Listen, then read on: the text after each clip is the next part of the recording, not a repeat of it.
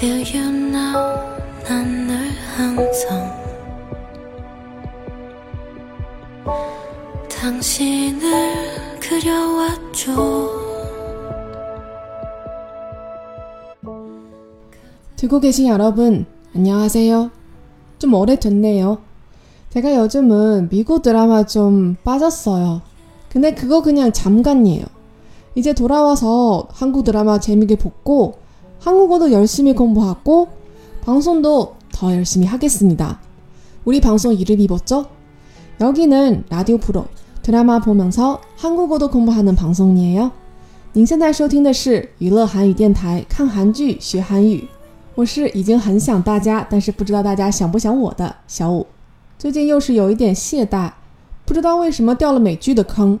不过呢，也只是暂时的而已，很快我就已经爬出来了。 要继续开心的看韩剧，努力的学韩语，更加努力的录节目。那么今天选的韩剧呢，是 JTBC 的这一部《我们爱过吗》。우리사랑했을까一开始听到宋智孝姐姐和孙浩俊要一起拍电视剧的时候，还是很开心的。看了几集之后，感觉哎，难道是灰姑娘与四骑士吗？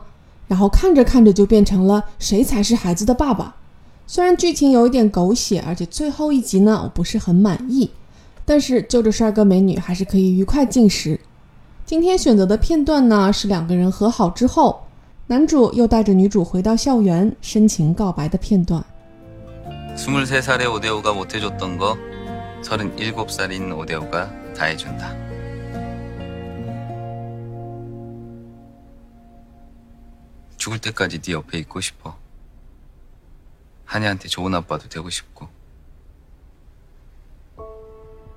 오대우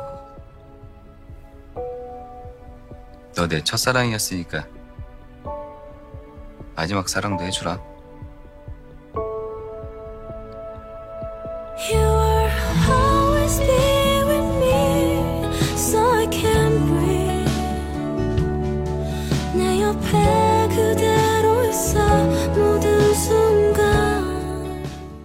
这部剧呢，我觉得编剧的台词功底一般。那么男主说的这一段表白呢，就还算是相当不错的一段台词了。男主说：“스물세살의우대우가못해주던거서른일곱살인우대우가다해준다。”二十三岁的吴大悟没能为你做的事，三十七岁的吴大悟全都会为你做。죽을때까지네옆에있고싶어。 我想一辈子跟你在一起。 너내첫사랑이었으니까마지막사랑도해주라。 你既然是我的初恋，就干脆也做我最后一任情人吧。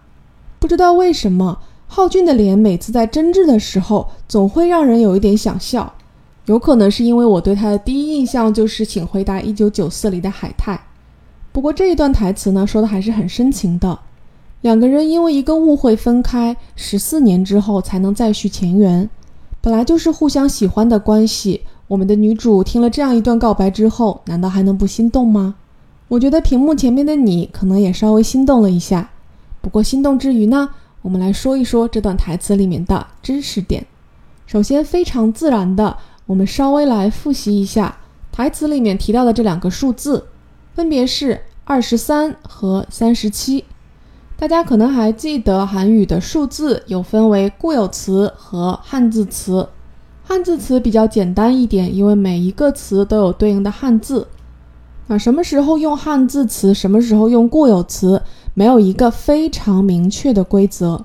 只不过在大部分情况下，表示顺序的时候会用汉字词，而表示多少数量的时候会用到固有词。但是这里面都是有例外的，我在这里面呢就不详细举了。至少在表示年龄的时候是要用固有词的。那么我们文中的例子，二十三岁，스물세 살， 스물就是二十，而세就是三，那么很常见，对吧？하나 둘 셋， 就是拍照的时候经常用到的这个一、二、三，而 살就是表示岁。接下来三十七岁，서른일곱 살。 那么也很显然的서른就是三十，而일곱就是七。 那么说不举例子呢，还是稍微说一个例子，就是如果你想说二十三年的话，虽然它也表示了一个数量，但是正确的用法呢是用汉字词，也就是 이십삼 년， 甚至二十三天也是이십삼 일。 所以说，如果想把数字用对的话呢，以后看韩剧的时候可以多注意一下。每次提到数字的时候，到底用的是汉字词还是固有词？那么说完了数字，我们来看一下这一句有点让人心空的台词，就是“既然你是我的初恋，就干脆也做我最后一任情人吧。”도 내첫사랑이었으니 까。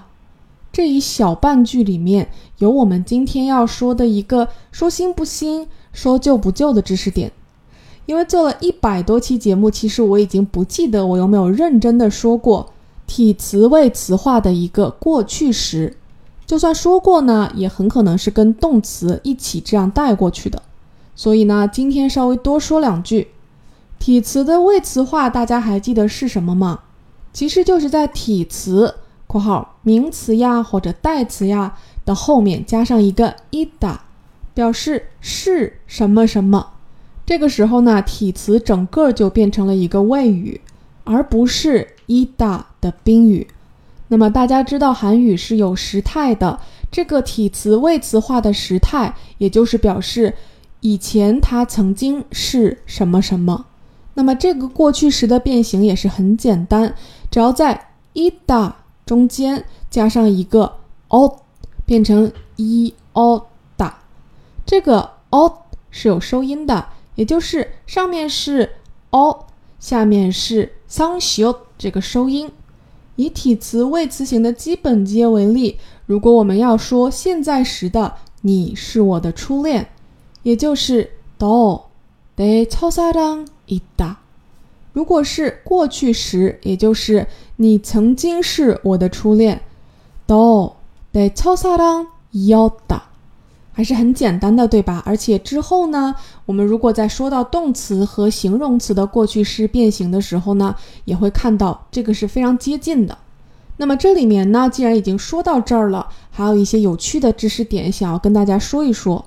那么一어 다， 很容易就会连成要打，这个缩短的用法是很常见的，不过呢要注意，如果前面的体词最后一个字是有收音的。那么就不能简单的把这两个字缩成一个字，这个原因也很简单，因为如果缩了的话，念起来很难受的。比如我们台词的这个例子，操萨朗是有一个收音 on 在这里的，那么如果缩成操萨朗要打。这个时候就总觉得中间少了点什么，尤其是如果前面的这一个体词的收音还可以跟后面连读的情况下，你就完全感觉不到曾经还有一个一。存在过了。那么，举一个没有收音的例子，如果说我曾经的初恋是你，其实就是把刚才那句话给倒了过来。내첫사랑너였 다。 所以这里面这个没有收音的体词就是너你。